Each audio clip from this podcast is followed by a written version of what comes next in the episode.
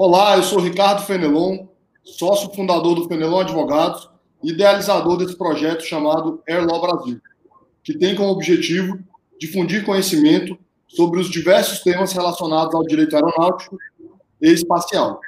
Essa ideia surgiu a partir de inúmeras mensagens que recebi nos últimos anos, tanto de colegas advogados quanto de estudantes interessados em se especializar na matéria. Nesse sentido, estamos convidando os maiores especialistas do Brasil no assunto para que eles possam contar um pouco sobre suas trajetórias profissionais, bem como avaliar um ou outro tema específico. Hoje, temos a honra de receber o Dr. Ricardo Maluf, que é advogado e sócio fundador do Maluf Rodrigues Advogados. Ele é graduado pela Universidade Mackenzie, com especialização em Direito Aeronáutico Internacional e também é consultor jurídico e representante legal no Brasil de companhias aéreas internacionais da América Latina, Europa, África e Ásia. Palestrante com mais de 35 anos de experiência em Direito da Aviação e assessoria jurídica em Direito Societário e Compliance Empresarial. Ricardo Maluf é presidente do Instituto Canon de Direito Comparado Brasil-Líbano, árbitro da Câmara de Arbitragem da Câmara de Comércio Brasil-Líbano, conselheiro do Instituto Brasileiro de Direito Aeronáutico, participa constantemente de comitês de pesquisa e estudos aeronáuticos em diversas associações relacionadas à aviação civil no Brasil e em outros países, como Associação Latino-Americana de Transporte Aéreo, International Air Transport Association, IATA, Jurcaíbe, Junta das Companhias Aéreas Internacionais do Brasil. Ricardo, seja muito bem-vindo ao Airlaw Brasil. Muito obrigado por ter aceitado o nosso convite. Bom dia, obrigado você, Penelon. O prazer é meu, uma grande honra estar aqui. O seu projeto é, um, é realmente um projeto de muito prestígio.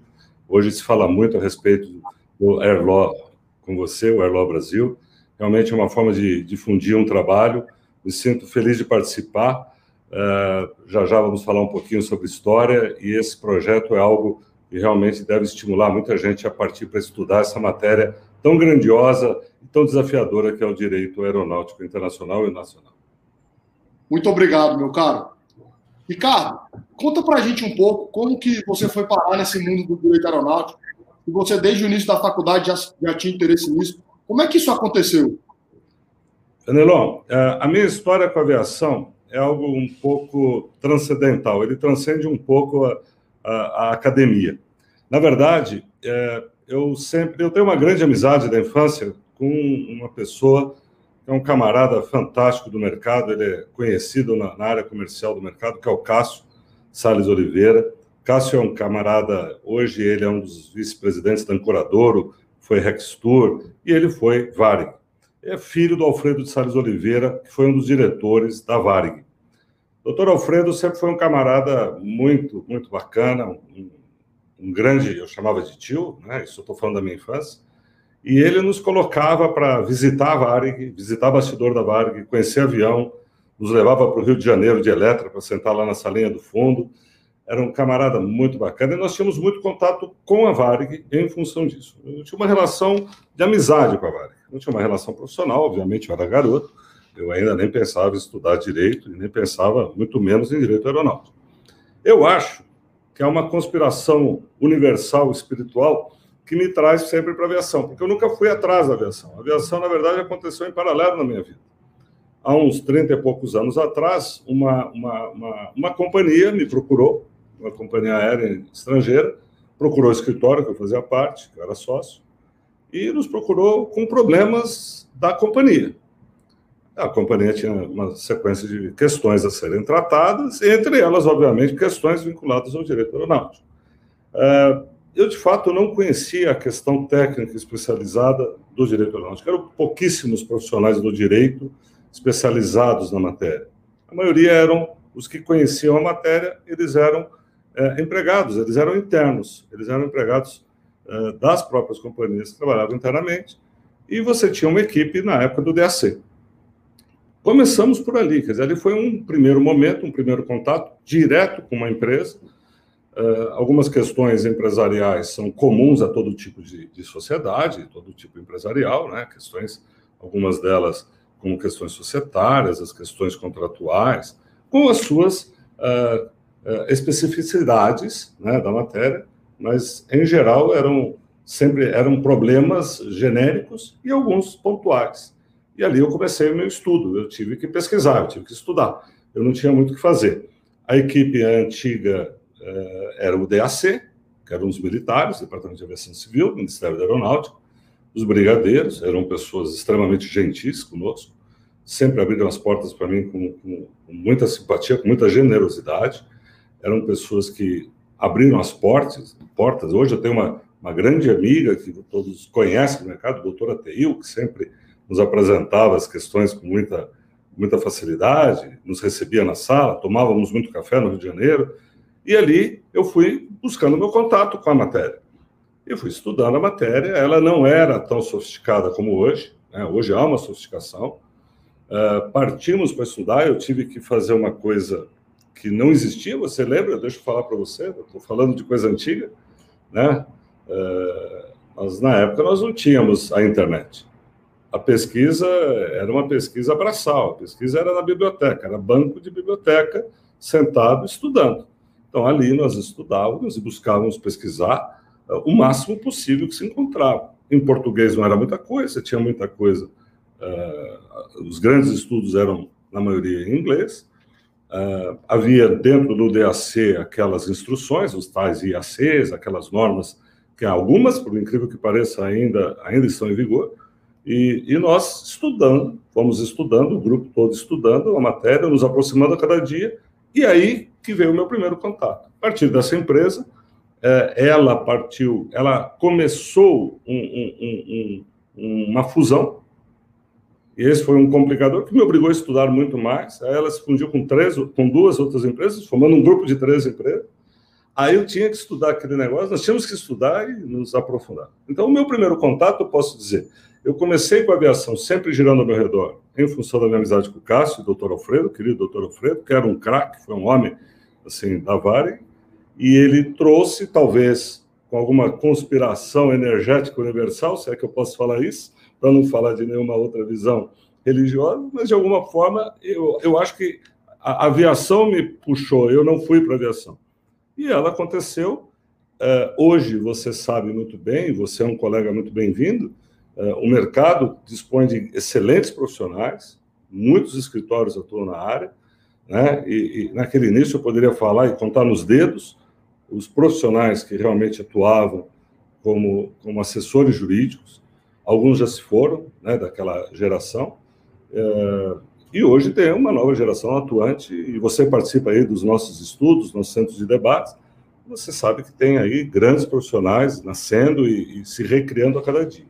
Essa é a minha, é a minha rápida história. Quer dizer, não, não tínhamos naquela época cursos, nós tínhamos alguns poucos seminários é, da, do próprio DAC, com pequenos grupos, sempre o, o, os comitês eram de, de poucas pessoas, é, que debatiam o assunto por, por, mais por amor à arte do que propriamente por, por, por, razão profissional, por razão técnica, porque você também não tinha um mercado tão amplo assim. O, mercado por si só já era restrito. E eu fui gostando, fui pegando gosto. É uma matéria desafiadora, empolgante, né? É, que exige permanente, não, você não pode se acomodar com ela. É, eu lido com empresas praticamente todos, a nossa, nossos clientes praticamente são todos estrangeiros, ou seja, então te obriga a conhecer a legislação é, internacional, local e a nossa. então ela, ela não tem rotina, né? Eu digo o seguinte: se você quer a vida com emoção, venha para o direito aeronáutico. Essa é rápida, rápidas palavras foi a minha história muito legal, assim, e nós percebemos que muitas vezes é, quem trabalha com direito aeronáutico tem essa questão do interesse pela aviação, né? Tem a questão da paixão. É muito legal você trazer essa história da Varig, do Eletro. Eu, eu, não confesso que eu não, não, sabia disso. Super interessante. Mas é, falando nessa questão aí, Ricardo, você acabou de comentar que a maior parte dos seus clientes são estrangeiros.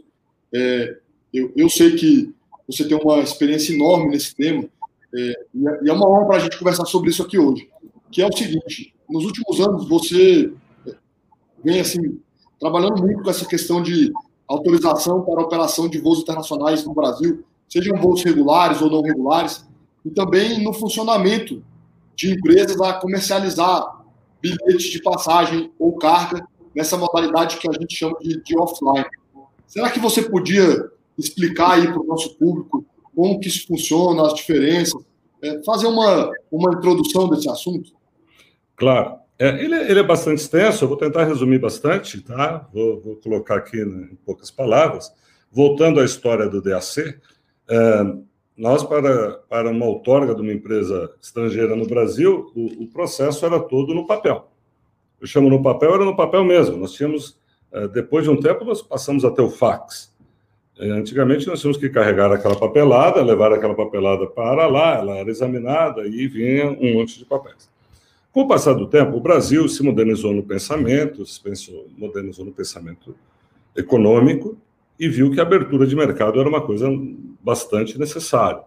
A Varig era um grande exemplo de empresa, foi um grande exemplo de empresa, mas ela tinha um domínio de mercado muito forte, quer dizer, ela tinha uma liderança e domínio do mercado.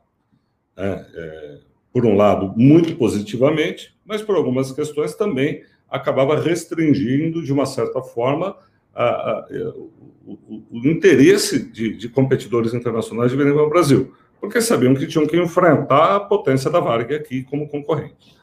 Com o passar dos anos, isso deixou de acontecer e muitas empresas vieram e nós precisávamos ter aí um processo claro e transparente de outorga de concessão. Nós temos vários tipos de empresa. Dentro do que você falou, nós temos uma empresa aérea internacional, uma empresa estrangeira, que para vir para o Brasil, a primeira grande complicação que a empresa estrangeira encontra, a dificuldade dela é ter um representante legal aqui. Ele tem que ser residente no Brasil. Hoje já facilitou, mas eu estou indo para trás um pouco, contando a história, onde naquele tempo, para o representante legal, para ser residente no Brasil, ele tinha que fornecer o CPF dele, o nome dele, o endereço dele, e aquilo era um, uma, um peso, né? Então, não era fácil você identificar um profissional com isso. Uh, nós nos identificamos com isso, passamos a encontrar fórmulas de nos proteger pessoalmente, como pessoa física, representante legal, passamos a ser o representante legal de algumas empresas e elas contratam um representante legal. Hoje tem até empresas especializadas em, ser, em representação internacional. Então, a partir do momento que ela tem o representante legal, vem toda uma documentação, entendeu? Eu sou obrigado a fazer um elogio a você, esse processo era um processo que tomava tempo. Nós chegamos a ficar aqui, eu cheguei a levar 18, 20, 24 meses para ter uma empresa otorgada, homologada para operar no Brasil. Eu já fiz esse elogio publicamente, eu posso falar hoje de novo, eu te elogio, porque foi um dos seus grandes projetos na época de diretor da, da ANAC. E quando diretor da ANAC, você tornou o processo digital. A digitalização de um processo foi a modernização que a gente muito precisava. Eu não me lembro quando isso ocorreu, mas eu acho que já temos uns três anos que esse processo está tá funcionando. É por volta de três anos. 2016, mais 16, é, três para quatro anos, eu acredito que o processo uh, digital funciona. Então, a documentação que vem de fora, ela tem que ser é, consularizada. Uh, aqueles países que participam do, do, do, do, convênio de AIA não têm necessidade, elas fazem aquele chamado apostilamento documental, documentos vêm para nós, esses documentos são traduzidos, né? Os documentos são os documentos tradicionais de constituição de uma empresa, que são seus estatutos, o certificado de operador aéreo, que obviamente eu não falei dele, mas é o, é o, é documento básico. Dizer, se ele não é um operador aéreo lá, ele não pode ser aqui.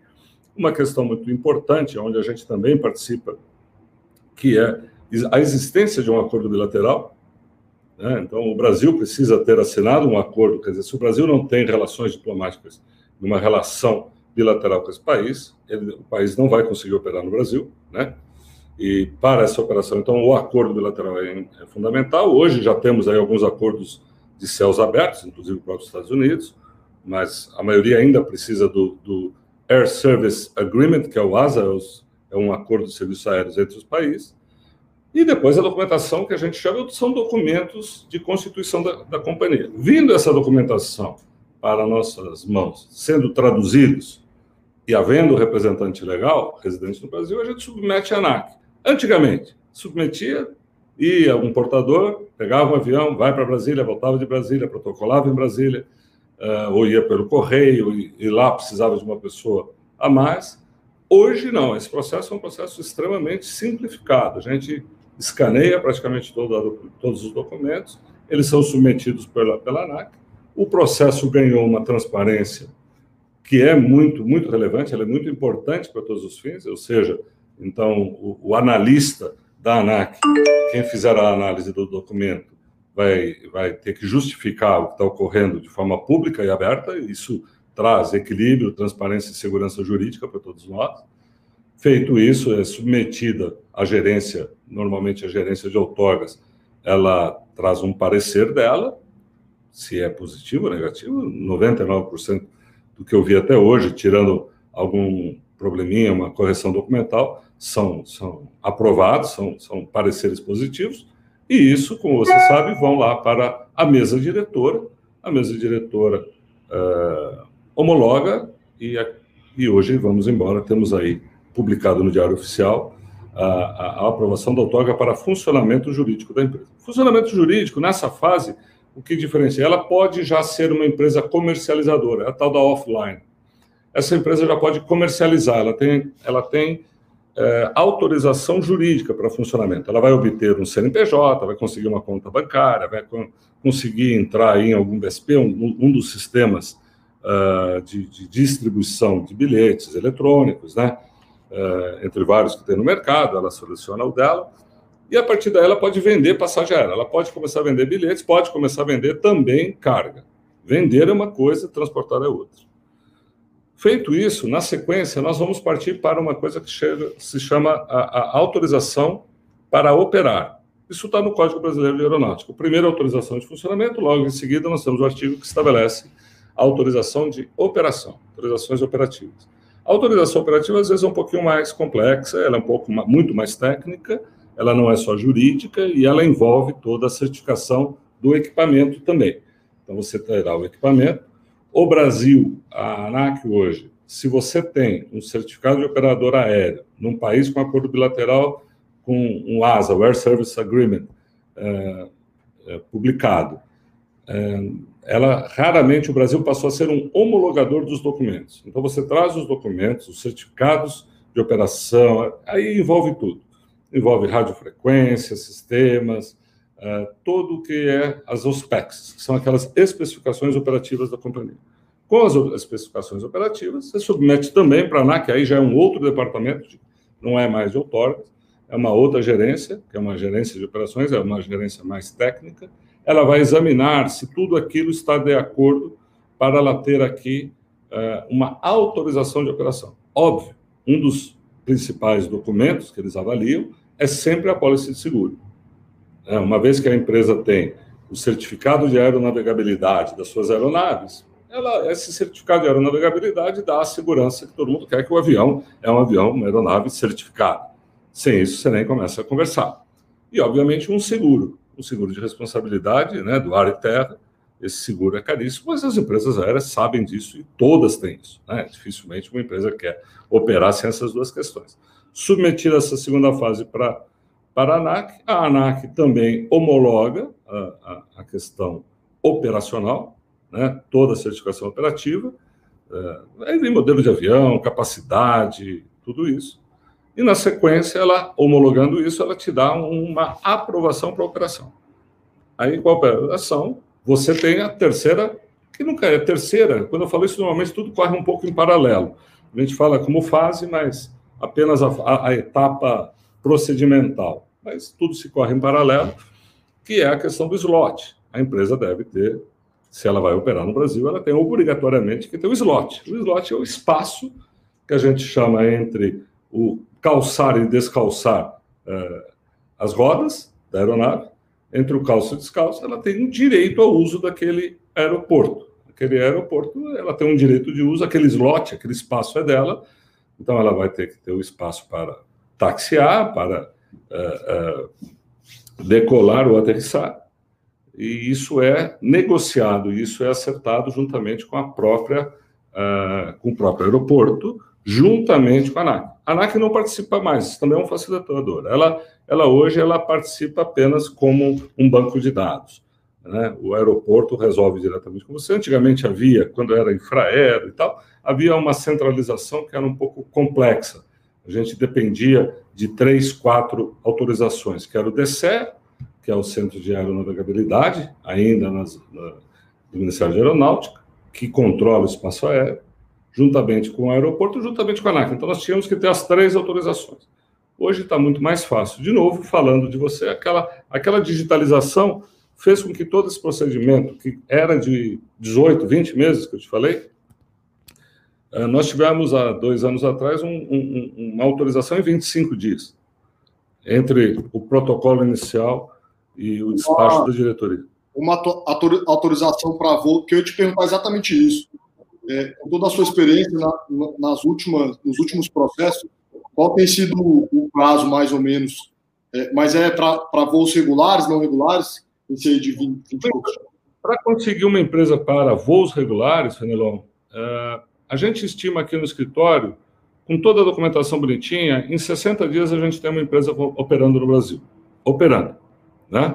Uh, tudo isso, óbvio, desde que a empresa nos traga documentos uh, prontos. Às vezes o, o, estrangeiro não compreende muito bem o processo, vai mandando um pouco parceladamente, isso dificulta o processo. Eu digo assim, do momento que eu tenho os documentos todos em mãos, você tem uma, uma, uma agilidade, uma parceria da ANAC. Eu chamo ANAC, o ANAC é o governo, é o governo brasileiro. E hoje é, compreendeu a necessidade que nós temos de, ser, de, de agilidade. Uma empresa hoje, é, com uma operação já autorizada, é, nós autorizamos voos aqui em poucas horas. Um, um voo extra, um, um, um voo extraordinário. Né? Nós aprendemos muito juntos, tanto os operadores quanto as autoridades, nos grandes eventos. Copa do Mundo e Olimpíadas nos trouxeram grandes lições. Né? A ANAC brilhou bastante, salvo engano, naquele momento era o, acho que era o Antônio Marcos, se eu não estou enganado, o Mar Marcos, Marcos Oliveira, não me lembro o nome dele, que também fez um, um excelente trabalho de agilidade, porque eu vou comentar, esse é um caso interessante para você, mas na Copa do Mundo, para ilustrar aqui, é, ninguém imaginava que a Costa Rica chegasse às oitavas de final. a Costa Rica chegou nas oitavas de final. E quando ela chegou nas oitavas de final, eu advogo há quase 30 anos, advogo, não mais, mas advogávamos antes de 30 anos, uma empresa da Costa Rica. Uma empresa que faz parte de um grande grupo, mas é uma empresa da Costa Rica. Eu era o representante legal e a Costa Rica vai para oitavas de final da Copa do Mundo. E o que aconteceu é que eles vendiam venderam absolutamente o que tinha e o que não tinha de voos, porque eles queriam todos vir para cá. Não, o Costa Rica queria vir para o Brasil. Eu falei, quero assistir, primeiro porque é bem próximo e tal. Eles queriam assistir não havia voo, nós precisávamos autorização de voos. Então, assim, aquele momento, uh, as autorizações foram extremamente ágeis. E o Brasil se modernizou, ele saiu de uma malha burocrática para uma malha moderna e atual. Você precisa uh, operar, eu preciso te autorizar ou rejeitar rapidamente. Eu não posso, ah, vamos lá, que agora vamos começar a analisar os carimbos. Não, nós precisamos que a operação corra, porque o jogo da Copa do Mundo era aquele dia, não ia ser dali um mês. Então, a operação tinha que ser autorizada de imediato. E aconteceu. E hoje em dia, em resumo, com 30 e poucos a 40 dias, a gente tem sim uma autorização para o funcionamento. Às vezes a gente tem uma certa dificuldade com junta comercial uh, e a Receita Federal, que é a obtenção do CNPJ, que é um documento essencial para que ela opere, ela inicie o seu funcionamento jurídico no Brasil, contrate empregados, emita, abra conta no banco. E na sequência nós temos aí a questão operativa que também em 30 e poucos dias, no máximo, a gente consegue ter uh, a homologação. Ou seja, se toda a documentação em ordem, eu consigo ter uma empresa hoje, qualquer um de nós, né, consegue ter uma empresa aérea estrangeira operando no Brasil em 60, 90 dias, com alguma certa dificuldade pela Receita Federal e Banco. Deixa... Impressionante, assim, melhorou muito esse prazo, né? E, e só para é, falar aqui, eu, eu, acho que o, técnico que você estava querendo mencionar é o Antônio Marcos mesmo. Ele era gerente lá na Superintendência de Serviços aéreos, técnicos mais competentes aí. Hoje está na Secretaria de Aviação Civil. O Ricardo, mas é, a gente comentou quando a gente estava se preparando para esse bate-papo que também tem acontecido agora essas empresas que querem fazer um voo lá no interior da África e tal. Isso aí precisam da, da autorização aqui. Isso também acontece bastante? Muito. É o que nós chamamos de empresas offline. Eu atendo muito esse tipo de empresa hoje. Essa empresa ela não, ela tem uma, uma operação, como exemplo que, que nós tivemos, uma empresa que tem uma operação regional dentro da África. Ela é regional na África. Ela não pretende operar uh, os dois continentes, entre a África e a América. Ela não pretende. Ela pretende continuar por lá, mas ela precisa vender. E para vender, e para que o sistema de venda seja ágil, ela precisa entrar no BSP. Para ela entrar no BSP, ela precisa ter uma conta bancária. Então, com todo esse processo, a gente sugere que ela é, se inscreva como uma empresa offline. Ou seja, ela tem autorização para o funcionamento jurídico no Brasil, ela vai ter um CNPJ, a conta bancária, é, na maioria das vezes ela não, não tem nenhum, nenhum empregado, ela costuma, esse tipo de empresa, ter um GSA, que é um, é um agente de venda geral, um GSA, o General Sales Agent, que é, são empresas especializadas em, em representar comercialmente esse tipo de empresa, e ela começa a fazer os tais code share. Então, ela começa, num caso hoje, eu posso falar do nome, não é nenhuma propaganda, mas uh, temos hoje a, a Latam fazendo voo para, para a África do Sul, por exemplo. Está né? é, tá suspenso, obviamente, pela pandemia, é, não sei exatamente da operação como anda, mas a, essa empresa poderá no futuro, juntamente com a Latam, fazer um code share. Então, aquela, aquele camarada que mora no Nordeste do Brasil e queira ir fazer algum voo até Maputo, por exemplo, ele pode pegar um voo da Latam, que vai conectar em São Paulo, que vai direto a Joanesburgo, que vai conectar para Maputo. Um exemplo, né? só para você entender. Então, uh, o Brasil tem que estar preparado, porque esta rede ela é absolutamente ampla. E o que é, motiva, o que prestigia, o que possibilita a realização e geração de negócios e empregos, obviamente, né? É, riquezas e empregos, é exatamente estar aberto a toda essa malha aérea mundial. Isso vale tanto para passageiros, Fernando, mas vale muito para cargas. Os nossos clientes que hoje operam, que conseguiram sobreviver com duras penas à pandemia, sobreviveram graças ao movimento de cargas. A carga aérea é também uma riqueza muito grande e a carga aérea ela movimenta também e gera muito emprego e muita receita ao Brasil. E, então nós temos que estar atentos dentro do direito aeronáutico a otimizar, a melhorar e a modernizar os sistemas de autorização e, e, e, agilidade. Né? Hoje é tudo just in time. Quer dizer, a, mercadoria saiu lá da China, é, ela já tem o lojista, o distribuidor, através de um sistema, de um, de um desses eh, Mercado Livre, Americanas.com, Amazon.com, eles já chegam, eles já retiram, aquilo já está distribuído. A, mercadoria chegou da China ontem, amanhã eles já querem na casa do, do cliente que comprou uh, o produto. Então, nós temos que estar, como advogados, dentro da área do direito aeronáutico, sempre estimulando as autoridades para a melhor agilidade possível. Não, a, a malha burocrática tem que ser simplificada, ela deve ser simplificada. Você me observa sempre, nós estamos juntos sempre aí em muitos simpósios nacionais, internacionais, em, em mesas de debate, sempre buscando assim, quanto menor a burocracia, melhor. Nós precisamos que o sistema se, se otimize. Então, falando, o offline, que é a operação dessa natureza, gera muitos negócios, ela, é possibilidade, ela possibilita uma abertura de negócio, abertura do Brasil muito grande. Uh, a online não se fala, porque é uma operação permanente, mas não podemos nunca esquecer de agilidade no funcionamento e na aprovação do regime de cargas. A ANAC hoje está preparada para isso. A ANAC nos, nos compreende muito bem, principalmente porque no mercado de cargas a mudança de sistema é muito, também se muda muito, porque o avião não virá sem a carga e muitas vezes há um atraso da carga lá na origem, né, um atraso terrestre. Então nós temos que modificar o sistema interno da ANAC e ele está preparado para modificações de última hora e eles entendem isso. Então, assim, hoje nós temos que estar, hum, vamos usar uma palavra, muito mais flexíveis uh, do que fomos, como rigidez de horários, de slots, para que o, mundo nos olhe como um local de operações positivo e fácil, nunca mais como difícil. Com certeza. E o que me deixa feliz é que essa nova diretoria da ANAC, é, com certeza, parece estar muito comprometida com, exatamente com isso, com em facilitar os negócios, porque, obviamente, o nível de segurança já é o mais alto possível. Ricardo, infelizmente, nós, nós estamos chegando aqui ao final desse bate-papo, dessa, dessa pequena aula, né? Eu queria te perguntar aí, com toda a sua experiência, você que já treinou vários advogados, já falou em diversos eventos. Que dica ou conselho você daria para um estudante ou um advogado que tem interesse em se especializar no direito aeronáutico? Fenelon, vamos tentar. Olha, a primeira coisa que eu vejo é, é o estudo de um idioma estrangeiro. Eu estou falando um tanto óbvio, mas realmente nós aqui acabamos perdendo alguns currículos porque a pessoa não buscou uma fluência em algum idioma.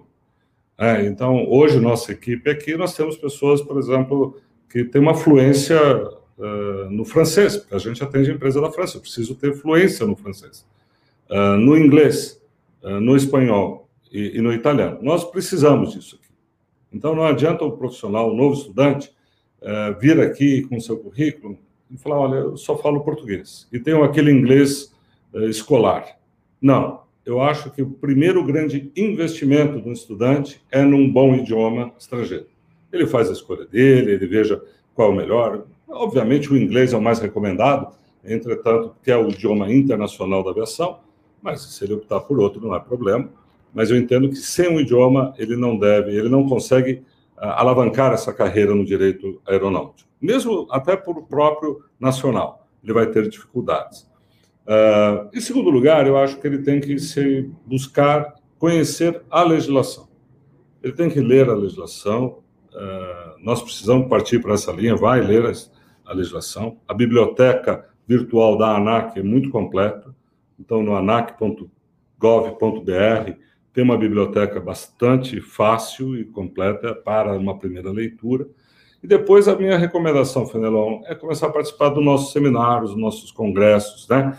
Uh, o Brasil, esse, esse ano, uh, parou um pouquinho, mas nós devemos continuar. Você tem estimulado muitos debates, eu acho que as pessoas devem, o estudante deve começar a ouvir um pouquinho, para ele pegar um pouquinho da linguagem, né? Às vezes fala, ah, mas fala-se difícil. Não, não se fala difícil, tem, a aviação tem, tem os seus tem as suas palavras, tem os seus apelidos, tem a sua forma de se expressar, mas em todas as áreas, porque o escritório atende outras áreas, e eletricidade é a mesma coisa, concretamente, todo mundo tem a sua, a, sua terminologia técnica própria. Mas eu acho que a leitura da lei, é, o estudo de outro idioma e a participação de congressos, mesmo ainda durante a faculdade, é muito importante que ele faça. Ele faça isso, comece por esse estudo, para ele se aproximar. O restante, Fenelão, é, infelizmente, só o tempo vai dizer. Você sabe que o que a gente vende hoje não é conhecimento da lei. A gente, como você, as pessoas te procuram, nos procuram profissionalmente pela experiência de vida, pela experiência de negócios que se vivenciou. Mas a mão de obra jovem, a mão de obra do estudante hoje, ela é muito bem-vinda, porque nós temos muita questão de análise, de conferência documental, que com o passar do tempo, ah, mesmo um advogado júnior, ele é muito necessário numa equipe. Né? A gente não precisa só de advogados com 40 anos de experiência. Nós precisamos também de advogados que tenham bastante flexibilidade e capacitação de avaliação documental, análise documental e disponibilidade de tempo para pesquisa. Eu recomendo muito dessa forma, que eles, em primeiro lugar, pesquisem a legislação, em paralelo, invistam no idioma. Excelente, meu amigo. Doutor Ricardo Maluf, muito obrigado pela presença aqui no Eval Brasil. Para nós foi realmente uma honra, voto sempre, tenho certeza que ainda vamos ter muitos temas aí para debater nos próximos meses. A honra é minha, eu te dou os parabéns mais uma vez, é um prazer estar contigo, você é um grande colega, você é um, é um dos profissionais aí que estimulam muito essa matéria, conte comigo sempre, estamos aqui à sua disposição, e foi um prazer e uma honra estar aqui com você. Muito obrigado, e obrigado a todos que tiveram a paciência de me ouvir por um pouquinho. Obrigado. Queria aproveitar para agradecer, agradecer a todos que nos assistiram, e deixar o convite para nos acompanharem aí nas redes sociais, no YouTube, no Instagram